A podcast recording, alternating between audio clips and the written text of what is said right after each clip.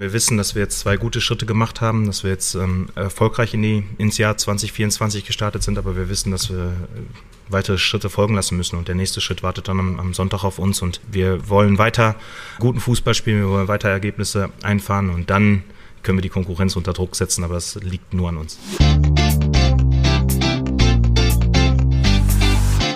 BVB Kompakt. Dein tägliches Update immer um 5. Mit einem Sieg gegen Bochum kann der BVB endlich wieder in die Top 4, also in die Champions League Ränge springen.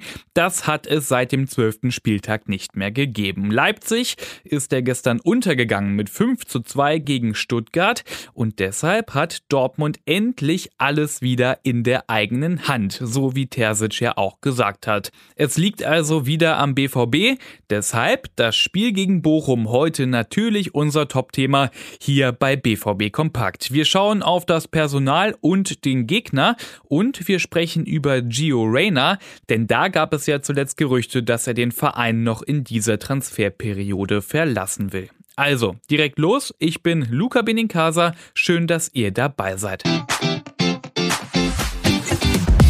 Ja, auf dem Papier, da ist das heute gegen Bochum so eine Art klare Angelegenheit, kann man dazu wahrscheinlich sagen, wenn man nur auf die Tabelle schaut.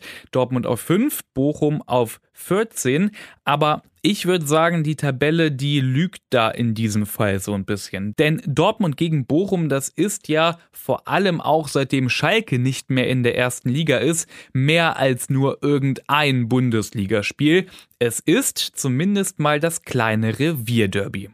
Und Dortmund, wir erinnern uns, wenn wir zurückschauen, hat sich ja in der Vergangenheit auch echt nicht mit Ruhm bekleckert gegen Bochum und schwer getan, vor allem an der Kastropper Straße.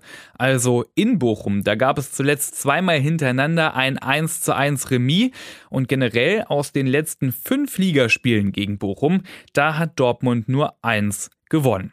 Also aufpassen. Edin Terzic, der hat auf der Spieltags-PK vor allem vor Bochums Stärken gewarnt, hat aber auch gleichzeitig eine klare Marschroute für heute ausgegeben. Sie machen es sehr unangenehm für jeden Gegner. Sie ähm, spielen sehr leidenschaftlich, spielen sehr aggressiv, führen die meisten Zweikämpfe in der Liga, spielen sehr häufig faul, versuchen dadurch den Rhythmus des Gegners ein bisschen zu unterbrechen.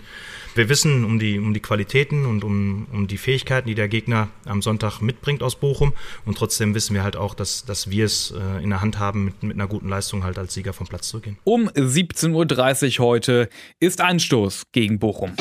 Ja, und für so manche Spieler beim BVB, da wird das heute ein Rennen gegen die Zeit. Werden die noch rechtzeitig fit oder nicht? Es gibt einige Fragezeichen und ich gebe euch hier nochmal ein finales Update. Für wen könnte es reichen und für wen nicht? Wir haben gute Nachrichten, denn die angeschlagenen Emre Can, Mats Hummels und Niklas Süle, die werden heute wohl mit dabei sein können. Aber es gibt auch schlechte Neuigkeiten bei Gregor Kobel, Julian Brandt und auch Marco Reus. Da entscheidet sich der Einsatz heute spontan. Heißt unter Umständen, da fallen gleich zwei offensive Mittelfeldspieler aus, also Marco Reus und Julian Brandt.